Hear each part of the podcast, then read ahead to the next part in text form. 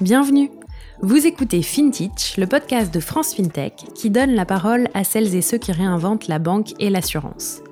Litchi, Ulu, Luco, Bankin, Lydia, Conto, vous avez sans doute déjà entendu leur nom au moins une fois, vu leur pub dans le métro et peut-être même utilisé leurs services.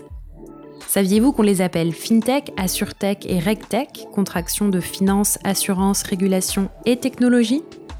C'est pour apprendre à les connaître et mieux comprendre les enjeux de leur métier que nous avons créé FinTech. Je m'appelle Anaëlle Gauthier et chaque semaine, je vous emmène à la rencontre de ces entrepreneurs et entrepreneuses qui façonnent les nouveaux services financiers. Bonne écoute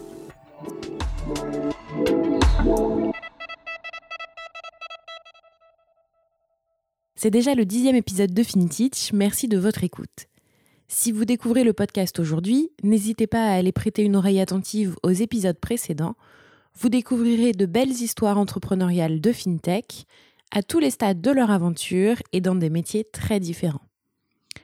Aujourd'hui, j'accueille Julia Menayas, la cofondatrice d'Elios. Ensemble, nous avons parlé de transition écologique et de comment chacun peut y participer grâce à son compte bancaire. Bonne écoute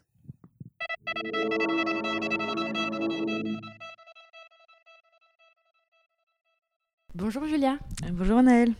Bienvenue sur FinTech. Est-ce que tu peux commencer par te présenter s'il te plaît? Alors bonjour, je m'appelle Julia Menayas, euh, j'ai 27 ans, je suis donc la cofondatrice d'Elios. Et en, deux mots, mon parcours, moi je viens de, de l'univers du conseil en stratégie, je fais du conseil pour des euh, grands groupes en retail et en santé. Et puis j'ai basculé dans l'investissement, le capital investissement euh, chez BPI France, en Afrique du Sud, et puis en France dans un fonds qui s'appelle Alven, notamment spécialisé sur tous les sujets de FinTech. Super, et alors effectivement, tu as bossé en conseil et en fonds, ça a été qu'est-ce que ça a été le déclic pour devenir entrepreneur?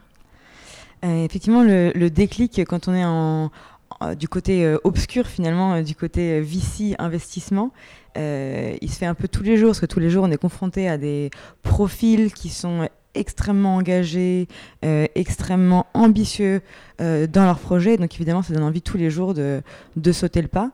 Euh, mais en même temps, quand on, est on a un œil d'investisseur, on voit tout de façon très euh, critique finalement. On voit un petit peu toutes les, les aspérités d'un projet avant de voir, euh, avant de voir ses, son ambition et sa, ses côtés positifs. Et donc, moi, il a fallu que j'arrête de penser comme un investisseur en fait pour pouvoir me lancer. Et puis finalement, c'est aussi rencontrer la bonne équipe et avoir le bon setup pour se dire que ce projet c'est le bon. Et enfin, je dirais qu'il faut, il a fallu tomber amoureux du projet aussi parce que euh, on, dort, euh, on vit, on mange Helios. Et donc, euh, il s'agit vraiment d'être complètement aligné avec sa conviction et son projet pour pouvoir se lancer. Et du coup, vous avez lancé donc Helios avec tes deux cofondateurs. C'est ça. donc, vous vous définissez comme une éco-banque, si j'ai bien suivi, jusqu'au bout de la carte. Est-ce que tu peux nous en dire plus sur ce que vous faites? Euh, oui, peut-être pour commencer par le problème auquel on répond. Donc, euh, Helios est né en fait d'une déformation euh, du marché, d'un problème dans ce marché, qui est finalement le fait que les banques continuent d'investir massivement dans ce qu'on appelle les énergies fossiles, le pétrole, le gaz, le charbon, qui représentent à peu près 80% de nos émissions carbone. Et donc ça contribue au réchauffement climatique. Et ce qui est très étonnant, c'est qu'effectivement, nous, épargnants, eh ben, on, met notre argent à la banque, et puis on ne sait pas ce qui se passe. C'est un peu la boîte noire. Et donc on participe indirectement à cette crise-là. Donc l'objectif avec Helios, c'est de proposer une alternative, à commencer par un compte, un compte accessible à tous, euh, qui est transparent. Ça veut dire qu'on comprend où va notre argent et ce qu'il finance, et qui est écologique. Alors un compte écologique, vous me direz, c'est quoi ça? Eh bien, un compte écologique, c'est un compte qui ne finance pas les industries qui sont liées au réchauffement climatique, donc les énergies fossiles évidemment, mais aussi les industries qui menacent la biodiversité ou les hommes. Donc ça va être euh, l'élevage intensif, les pesticides chimiques, les armements, etc. Et à l'inverse, on crée des financements comme une banque le fait, à destination de la transition écologique exclusivement. par exemple, on vient de financer un premier projet qui est une centrale solaire qui est basée en Nouvelle-Calédonie, construite par l'entreprise Accio Energy. Euh, mais on finance par ailleurs donc euh, l'efficacité énergétique des bâtiments publics privés, euh, la mobilité bas carbone, le transport public, le traitement des déchets, le recyclage, etc. Super. Et du coup, vous avez même une carte dans une matière un peu spéciale, je crois. Exactement. Donc on vient de lancer, c'est une première avec Visa, la première carte en bois naturel en France et, et, en Europe. et donc cette carte, elle a, en plus de son design qui est assez sympa et qui est assez unique puisque chaque carte a son propre grain, sa propre aspérité, quoi. Donc c'est une carte qui a 80% de plastique en moins qu'une carte classique. Et il y a quelque chose de particulier, c'est que chez Helios, plus on utilise la carte, plus nous, on, peut financer le projet, puisqu'on utilise notamment les revenus d'interchange qui sont prélevés donc, par la banque à chaque transaction pour créer des financements à d'autres projets. Donc c'est un impact qui permet une carte qui permet de décupler son impact finalement à chaque, euh, chaque achat, au-delà des financements qu'on fait avec les dépôts. Donc vous ne voyez pas la carte, mais je confirme qu'elle est très belle. Euh, et du coup, tu fais la transition aussi sur ma prochaine question. Est-ce que tu peux nous en dire plus sur votre business model? Comment vous gagnez de l'argent finalement? Alors oui, Ilios, on a un business model qui se rapproche presque plus que celui d'une banque classique que d'une néobanque. Donc on a euh, trois, euh, trois sources de revenus. Le premier, c'est un abonnement. C'est comme des frais bancaires finalement, qui coûte 6 euros par mois et qui nous permet de, euh, eh ben de tout simplement euh, vivre de ces comptes-là euh, de façon relativement, relativement indépendante. On s'est quand même créé en plein dans la crise sanitaire, donc on a voulu avoir des fondamentaux business assez solides. Euh, c'est 6 euros par mois, donc il nous permet de couvrir les frais de transaction, euh, les frais d'infrastructure, le conseiller, car chaque client bénéficie d'un conseiller dédié qui est basé en France, qui est une vraie personne et qui, euh, qui est disponible par messagerie ou par téléphone 6 jours sur 7. Donc ça, c'est très important. Euh, et par ailleurs, donc on a euh, des revenus d'interchange, donc c'est euh, les revenus un peu classiques de l'utilisation de la carte, et enfin des revenus de courtage pour, pour des produits de partenaires, que ce soit des partenaires électriciens par exemple, fournisseurs d'électricité renouvelable, ou enfin des partenaires épargne peut-être un jour. Voilà un petit peu nos trois sources de revenus. Vous avez lancé officiellement le, produit, enfin les, comptes il y a quelques semaines. Et la semaine dernière, tu annonçais déjà que vous aviez plus d'un million d'euros déposés sur vos comptes Helios.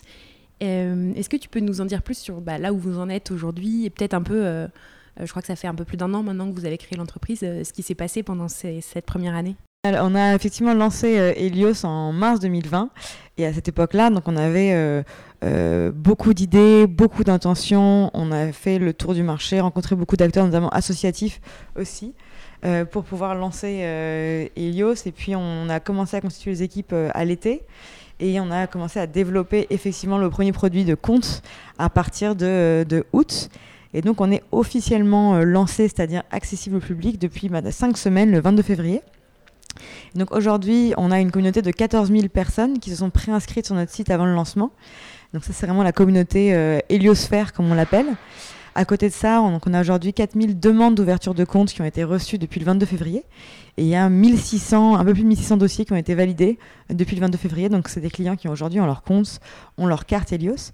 Et euh, effectivement, ce qu'on remarque, c'est que beaucoup de ces clients euh, viennent euh, chez Helios par conviction, ça c'est sûr. Et donc, ils ont envie de faire d'Helios leur compte principal, leur compte du quotidien. Parce qu'effectivement, plus on a de dépôts et plus on a de transactions cartes, plus nous, l'écobanque Helios, on peut créer des financements à destination de la transition. Donc, de cette manière, en fait, notre impact et l'usage du compte euh, sont très alignés. Donc il y a quelque chose d'assez vertueux là-dessus. Et euh, peut-être quelques autres données sur les, clients. Donc, euh, en moyenne, les clients ont 34 ans. On on touche pas que des digital natives, alors qu'on est effectivement accessible uniquement sur mobile aujourd'hui, bientôt sur ordinateur. On touche beaucoup de plus de 60 ans aussi. Et comme typologie de, personnes, finalement, c'est beaucoup de jeunes parents, on remarque, parce que la parentalité est très liée à la prise de conscience d'une certaine manière. Donc oui, des 34 ans, euh, on a 90% euh, de cette base client qui est dans une démarche de formation, de curiosité autour de la transition écologique euh, et qui cherche des alternatives qui cherche à s'engager. Et finalement, la banque, ça paraît être comme ça euh, un, changement un peu, un peu profond de ses habitudes de consommation. Mais dans les faits, ouvrir son compte Helios, ça prend 8 minutes. Ça se fait uniquement avec une pièce d'identité qu'on scanne par le téléphone, sans besoin d'autres justificatifs papier. Euh, et, surtout, au quotidien, ça change assez peu finalement son habitude de vie et de consommation, puisqu'on on bénéficie des mêmes services bancaires que dans une banque, euh, banque en ligne assez classique. Super. Et tout ça avec une équipe de combien de personnes? Alors oui, aujourd'hui, on est 11 personnes réparties entre Paris et Nantes. Notre pôle technique est à Nantes. D'ailleurs, on recrute en ce moment euh, des chargés de relations clients, conseillers bancaires à Nantes, ainsi que des développeurs mobiles. donc voilà. Super. Et c'est quoi votre ambition déjà pour 2021 peut-être? Et euh, à plus long terme, c'est quoi votre vision? Notre ambition à terme, c'est de dépolluer la banque, c'est notre mission, de vraiment flécher les flux qui aujourd'hui vont encore massivement vers les énergies fossiles, les industries polluantes, vers la transition écologique. Aujourd'hui, en France, on a plus de 5 000 milliards d'euros d'épargne qui sont dormantes sur, de l'épargne et des liquidités. Euh, et aujourd'hui, on, on dit souvent qu'il faudrait près de 1000 euh, milliards d'euros par an pour financer la transition écologique. Donc finalement, on a sous la main euh, une, un levier hyper puissant pour financer cette transition qui est plus que nécessaire. Donc ça, c'est notre, notre ambition, notre mission à, long terme. sur 2021, ce qu'on espère, c'est que ce compte soit adopté massivement, évidemment. On se donne comme ambition 15 000 clients d'ici la fin de l'année. et par ailleurs, on travaille sur d'autres produits, d'autres projets. Donc la feuille de route, elle est décidée collaborativement avec les clients, donc ils peuvent suggérer les prochains produits, les prochaines fonctionnalités dans l'application et voter. Euh, donc aujourd'hui, les deux projets qui ont récolté le plus de votes, c'est donc le compte joint, le compte partagé euh, qu'on va lancer cette année, et puis la version ordinateur pour vraiment euh, que ce soit accessible à tous. Génial. Si je reviens un peu plus sur le côté entrepreneurial, donc vous êtes encore une jeune société. Je le mentionnais tout à l'heure, tu as, créé Helios avec deux autres personnes. Comment on rencontre, enfin en tout cas comment toi tu as rencontré tes associés? Alors moi j'ai toujours su que je voulais créer ma boîte avec mon associé euh, Maëva Courtois parce que euh, on était hyper complémentaires, euh, on a une vision qui est hyper alignée et donc moi j'ai vraiment le profil assez commercial, très salesy quoi finalement autour d'Elios et puis avec la, casquette de l'investisseur j'ai vu un petit peu aussi quelle était la direction business dans laquelle on devait aller. Et à côté de ça, donc euh, Maeva, c'est euh, le profil ingénieur euh, de notre de notre boîte qui est ben, orienté sur l'épargne et sur nos financements. Donc avant de travailler en finance de marché pour mettre en place des stratégies climat et stratégies ESG dans un fonds très classique de la place. Finalement, mon associé voyait de l'intérieur la, la, différence qu'il y a aujourd'hui entre les discours et la communication qui est faite autour des critères d'investissement environnementaux. Et d'ailleurs, on le voit souvent dans des fonds d'investissement. Le premier recrutement qui va être fait quand on met en place une stratégie euh, climat ou une stratégie ESG, euh, c'est un recrutement en marketing. Hein. Ça fait toujours un peu, un peu sourire, mais effectivement, c'est un peu comme ça que c'est pris aujourd'hui de l'intérieur ces sujets-là. Euh, et, finalement un peu frustré d'avoir monté cette activité pendant deux ans, de voir qu'on on continue d'investir finalement dans des industries et dans des entreprises qu'on sait être assez peu ambitieuses, en tout cas pas du tout assez ambitieuses pour nous positionner collectivement sur une trajectoire de 2 degrés, voire 1,5 degré si on voulait respecter l'accord de Paris.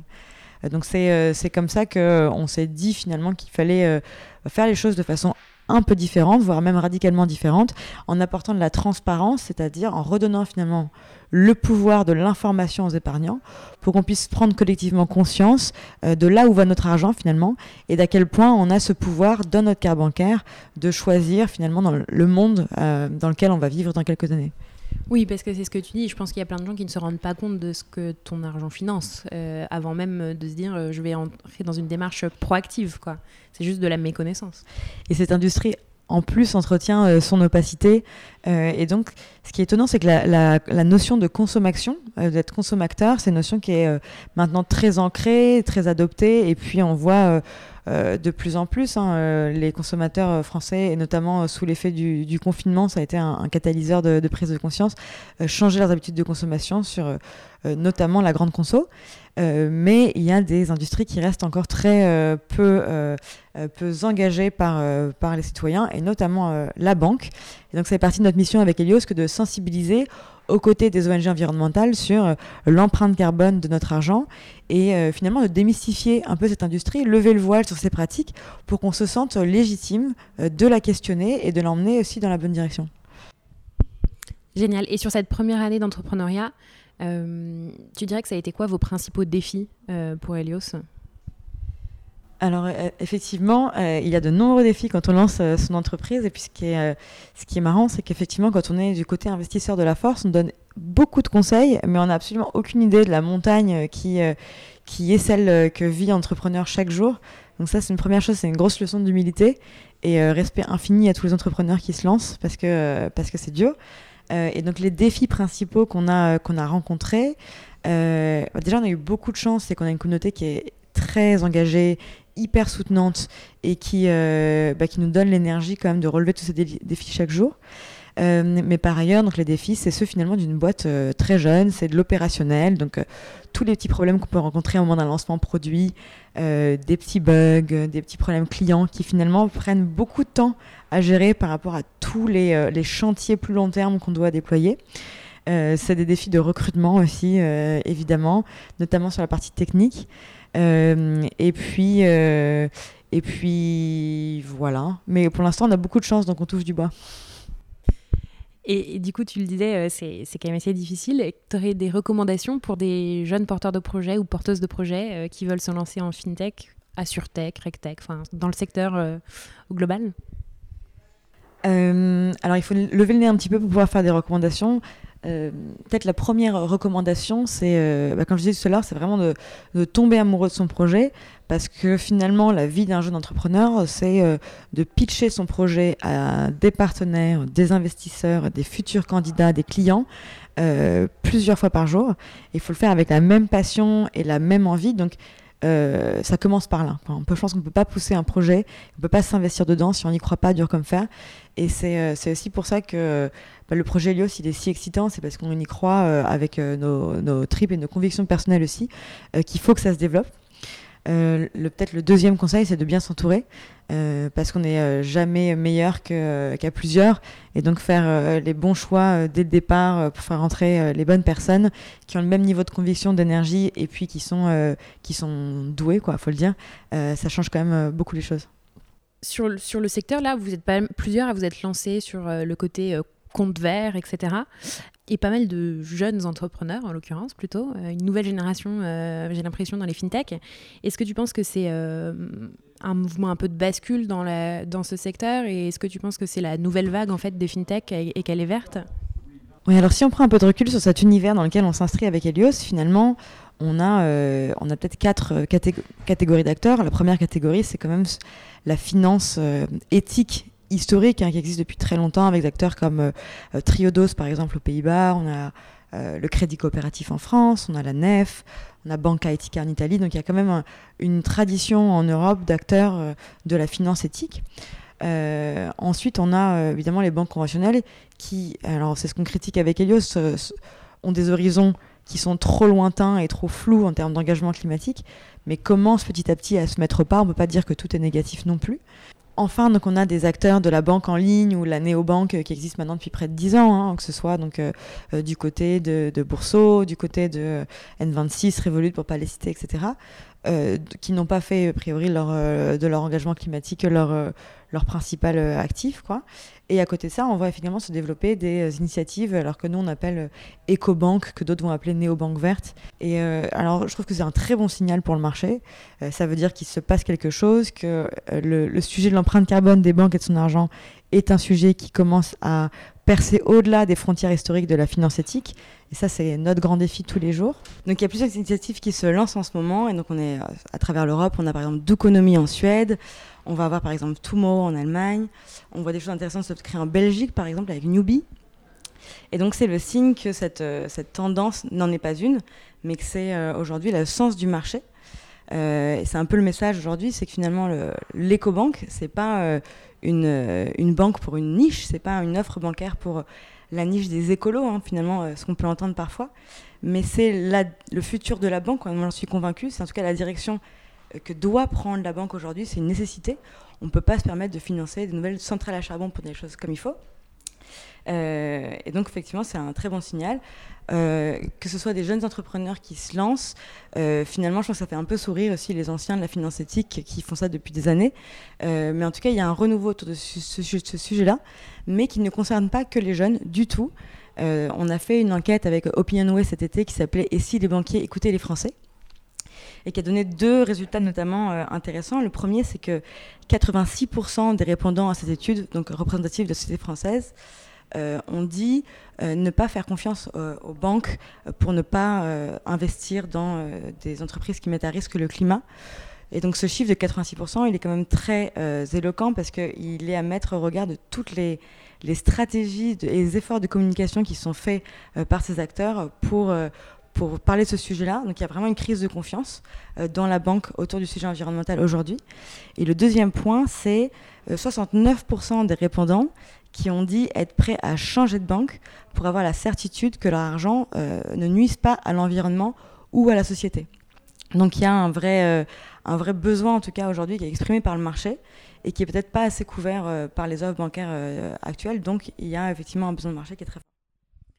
Et du coup, je reviens à la distinction que tu faisais tout à l'heure entre EcoBank et Néobanque verte. Euh, vous, du coup, comment vous définissez les deux et, comment vous, vous considérez? Alors oui, le, modèle Néobank, c'est un modèle qui est difficile parce que Autant aujourd'hui, on ne vit pas du tout ce qu'a pu vivre un compte nickel, par exemple. Euh, il y a des années où il y avait encore tout à inventer en, termes d'infrastructure.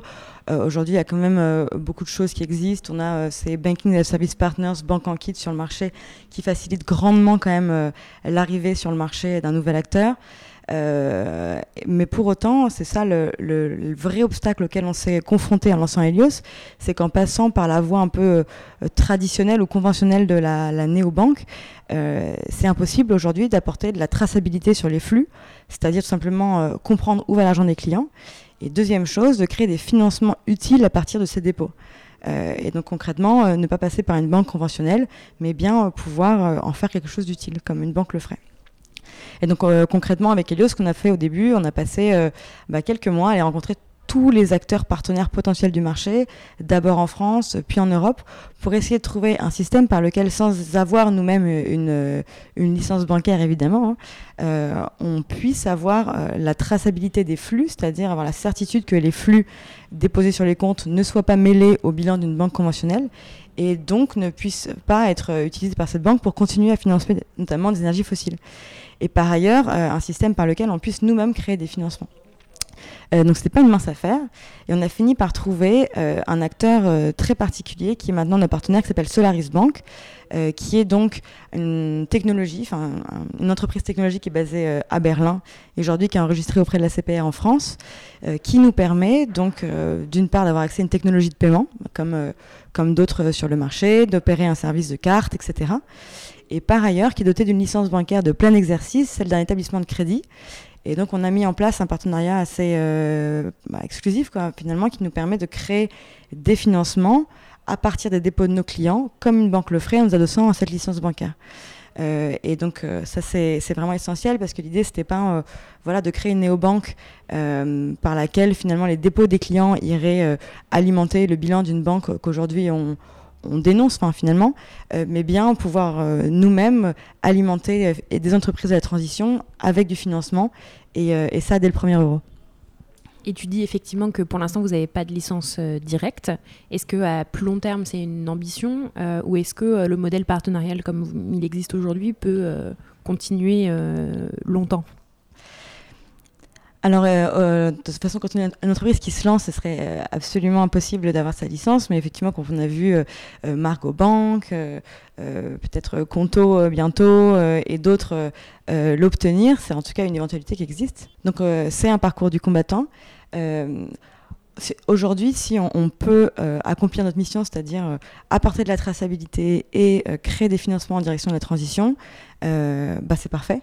Euh, si demain on voit qu'effectivement notre, notre modèle euh, a des limites et qu'on on peut faire mieux en ayant une licence bancaire, on empruntera certainement ce, chemin-là. Euh, voilà, c'est pas, pas l'ordre du jour pour l'instant. Et pour revenir un petit peu sur ce que tu disais tout à l'heure, c'est-à-dire qu'il y a beaucoup de communication aujourd'hui autour des fonds ISR, de l'investissement responsable, etc. on en parlait avec Benjamin Depsor dans un épisode récent. Euh, sur euh, est-ce que ça finance vraiment euh, des choses intéressantes pour la transition écologique ou est-ce que en fait c'est du greenwashing? Vous avez, bah, tu as déjà un peu répondu, mais est-ce que tu peux m'en dire un peu plus là-dessus? Alors effectivement, sous plein de noms d'oiseaux, l'ISR, l'ESG, on voit plein de fonds extrêmement bien marketés qui ont des noms de climat, de degrés, etc. Il y a beaucoup de choses qui se font. C'est une première chose, c'est que en Europe, on commence à enfin plus qu'on commence, hein, on est assez en avance sur le sujet finalement. Euh, donc c'est plutôt très positif. À côté de ça, euh, c'est vrai que euh, concrètement, l'ESG ou l'ISR vont pas nous positionner sur une trajectoire de 1,5 degré, donc limiter notre réchauffement climatique à 1,5 degré, ce qui est quand même la promesse de, l'accord de Paris de 2015. Si on prend simplement le chiffre hein, des financements qui ont été en direction des énergies fossiles par les 35 plus grandes banques internationales depuis les accords de Paris sur le climat en 2015. C'est à peu près 2700 milliards de dollars, donc c'est globalement le PIB de la France. Mais au-delà de la valeur, c'est la trajectoire qui doit inquiéter. C'est-à-dire qu'on a fait plus 15% de ces financements depuis 2015. Donc il y a comment dire une première démarche qui est instaurée dans les fonds qui consiste essentiellement à faire de l'exclusion de certains, certains actifs, notamment le charbon. Mais on ne doit pas s'arrêter là. Euh, moi, je pense qu'il faut avoir une démarche beaucoup plus volontariste. Et quand on a, euh, en tout cas, la responsabilité sociale euh, qu'a une, banque ou un gestionnaire d'actifs, un fonds finalement, puisque ces acteurs-là ne sont pas neutres, hein, ils choisissent vraiment les industries dans lesquelles, qui vont se développer, avec lesquelles on va vivre dans quelques années. Eh ben, effectivement, la stratégie climat, ça doit vraiment faire partie de la stratégie d'investissement et pas uniquement du point de vue de l'exclusion ni du point de vue du marketing. C'est un petit peu le message euh, qu'on a. Et tu crois que ces entreprises, elles changeront seules ou qu'elles auront besoin d'aide, euh, comme avec des fintechs par exemple euh? Alors, ce qu'on a comme espoir avec Helios, c'est de se dire, finalement, sous l'action d'une part la régulation hein, au niveau européen, avec la taxonomie et puis plein d'autres choses qui se passent, avec l'action finalement des associations environnementales qui mettent beaucoup de pression, il faut le dire, sur ces acteurs euh, notamment en faisant la lumière sur, euh, bah, par exemple, les, financements des énergies fossiles et les promesses qui ne sont pas forcément toujours tenues. Enfin, nous, on a l'impression qu'en créant des alternatives, en créant de la concurrence dans le marché, peut-être qu'on va euh, bah, accélérer cette transition en mettant un petit peu de pression aussi sur le marché pour qu'il se transforme plus rapidement, finalement, avec la peur de perdre des parts de marché, qui est quand même une belle, un, beau, un beau trigger hein, pour, pour avancer dans la bonne direction. Super. Merci beaucoup, Julia. J'ai deux dernières questions euh, pour conclure cette discussion.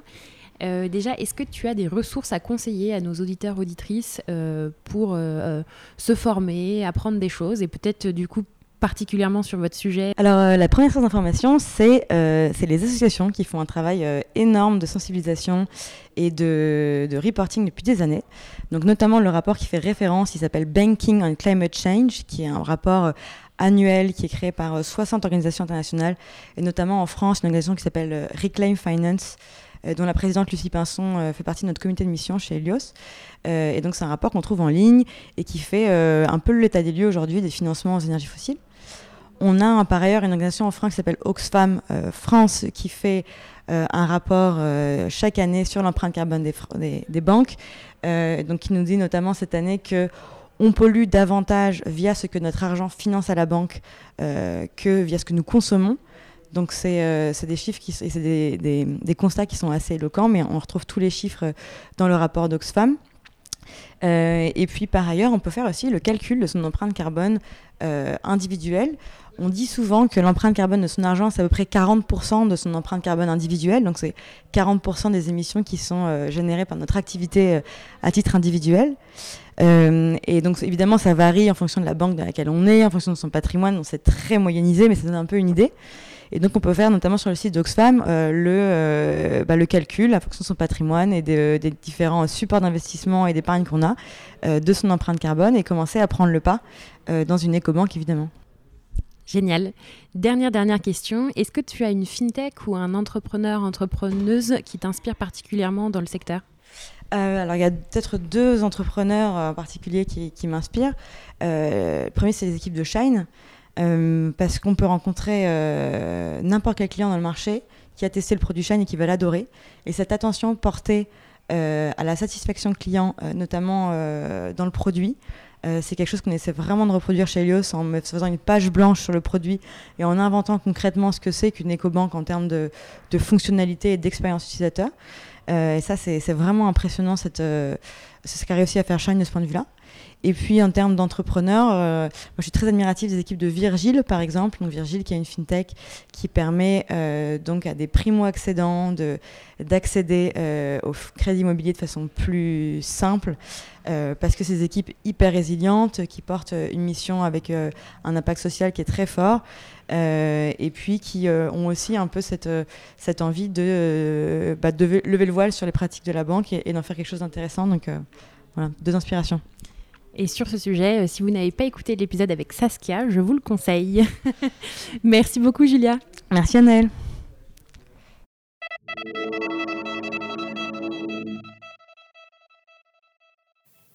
Merci d'avoir écouté ce nouvel épisode de FinTech. J'espère qu'il vous a plu.